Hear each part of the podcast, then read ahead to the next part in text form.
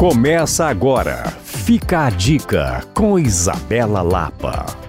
Um passeio que aprecio muito é o passeio de cafeterias. Gosto do ambiente para todas as ocasiões. Cafés com amigos, passeios de finais de semana, momentos de leitura e até reuniões de trabalho. E aqui em BH temos a sorte de poder visitar cafeterias diversas e ainda apreciar museus ou teatros. Muita gente não sabe ou não tem esse costume, e é isso que quero sugerir nesse podcast. Visitas a cafés que acompanham bons momentos de arte e cultura. No CCBB BH, espaço de exposições temporárias, temos a Frau Bondan, uma cafeteria que é repleta de mineiridade no cardápio e ainda tem uma loja com lindos itens para presentes afetivos. Na Casa Fiat de Cultura, que sempre surpreende com exposições riquíssimas que valorizam a arte e a cultura italiana, temos o Café da Casa, que entre muitas opções tem um pão de queijo especial que você pode experimentar na companhia de um excelente cappuccino. No Museu das Minas e do Metal, museu que apresenta todo o universo dos minerais e várias riquezas do nosso subsolo, você encontra o Teriá Café,